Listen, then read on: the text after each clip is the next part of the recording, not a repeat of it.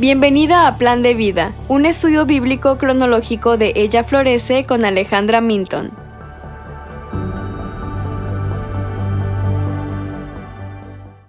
Hoy veremos los capítulos 1 al 3 de Job.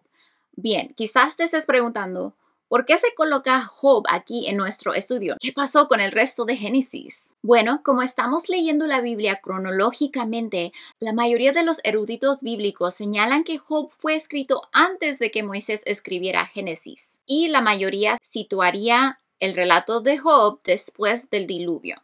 En el libro de Job no se menciona el éxodo, el tabernáculo, el sacerdocio formal u otras instrucciones de la ley que indiquen que aconteció después del éxodo. Bueno, empecemos a repasar lo que aprendimos hoy. En el primer capítulo se presenta a Job como un hombre íntegro y recto. Parece ser rico y tener muchos hijos, pero él también temía al Señor y hacía ofrendas por sus hijos en caso de que hubieran pecado contra Dios. Entonces entra Satanás en escena. Hay una interacción entre Satanás y Dios que toma lugar en el cielo. Leemos acerca de los hijos de Dios caminando hacia la presencia de Dios y Satanás junto con ellos. Estos hijos de Dios son muy probablemente seres angelicales. Durante la interacción entre Dios y Satanás, Dios atrae la atención de Satanás hacia Job como un hombre íntegro y recto.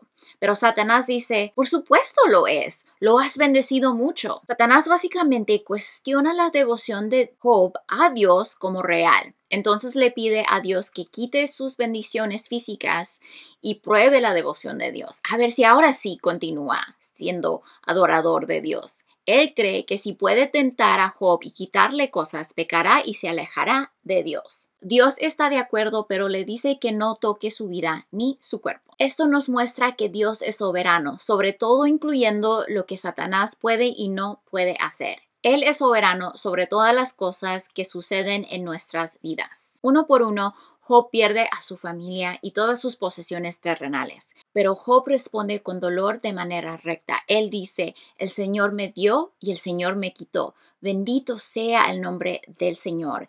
Lo vemos esto en el versículo 21 del capítulo 1. Esto contrasta con lo que Satanás dijo que sucedería. Ahora, en el capítulo 2 hay una segunda interacción entre Dios y Satanás. Dios le muestra a Satanás que Job es íntegro y recto. Pero Satanás continúa y ahora esta vez dice, por supuesto, porque todavía tiene su salud. Entonces Satanás pide permiso para afectar su salud y Dios se lo da, pero le da límites. Le dice, pero respeta su vida.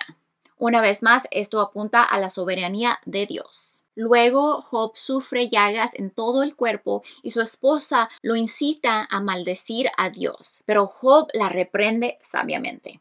Entonces sus amigos vienen a llorar con él durante siete días. En el capítulo 3, Job lamenta el momento de su nacimiento y su sufrimiento. Pero aún en su lamento todavía es consciente y cree que Dios es quien lo ha sostenido y le ha dado vida. Como vemos en el versículo 23 del capítulo 3, aprendemos de Job lo que es confiar en Dios y reconocer que Dios es soberano sobre todo. También aprendemos de Job cómo debemos sufrir con humildad y adoración. Ahora, ¿cómo muestra esto el Evangelio?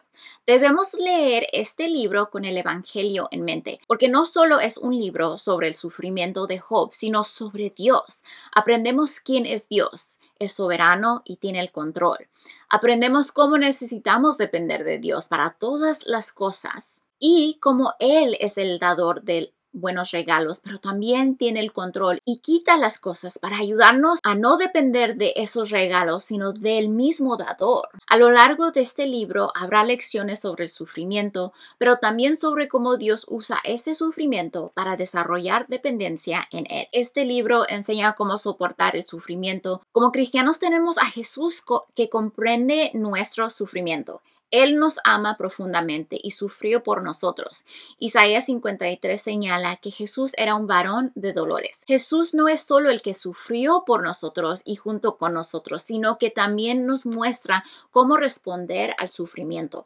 Aceptó la cruz e hizo lo que Dios Padre quiso. Esto va en contra del Evangelio de la Prosperidad. Dios nunca prometió que no sufriríamos. Envió a su Hijo a sufrir para que podamos tener una relación correcta con Dios, pero no para que nunca más suframos. Hebreos 4, 14 al 16 dice, Teniendo pues un gran sumo sacerdote que trascendió los cielos, Jesús, el Hijo de Dios, retengamos nuestra fe porque no tenemos un sumo sacerdote que no pueda compadecerse de nuestras flaquezas, sino uno que ha sido tentado en todo como nosotros, pero sin pecado. Por tanto, acerquémonos con confianza al trono de gracia para que recibamos misericordia y hallemos gracia para la ayuda oportuna. Entonces, acércate a Cristo.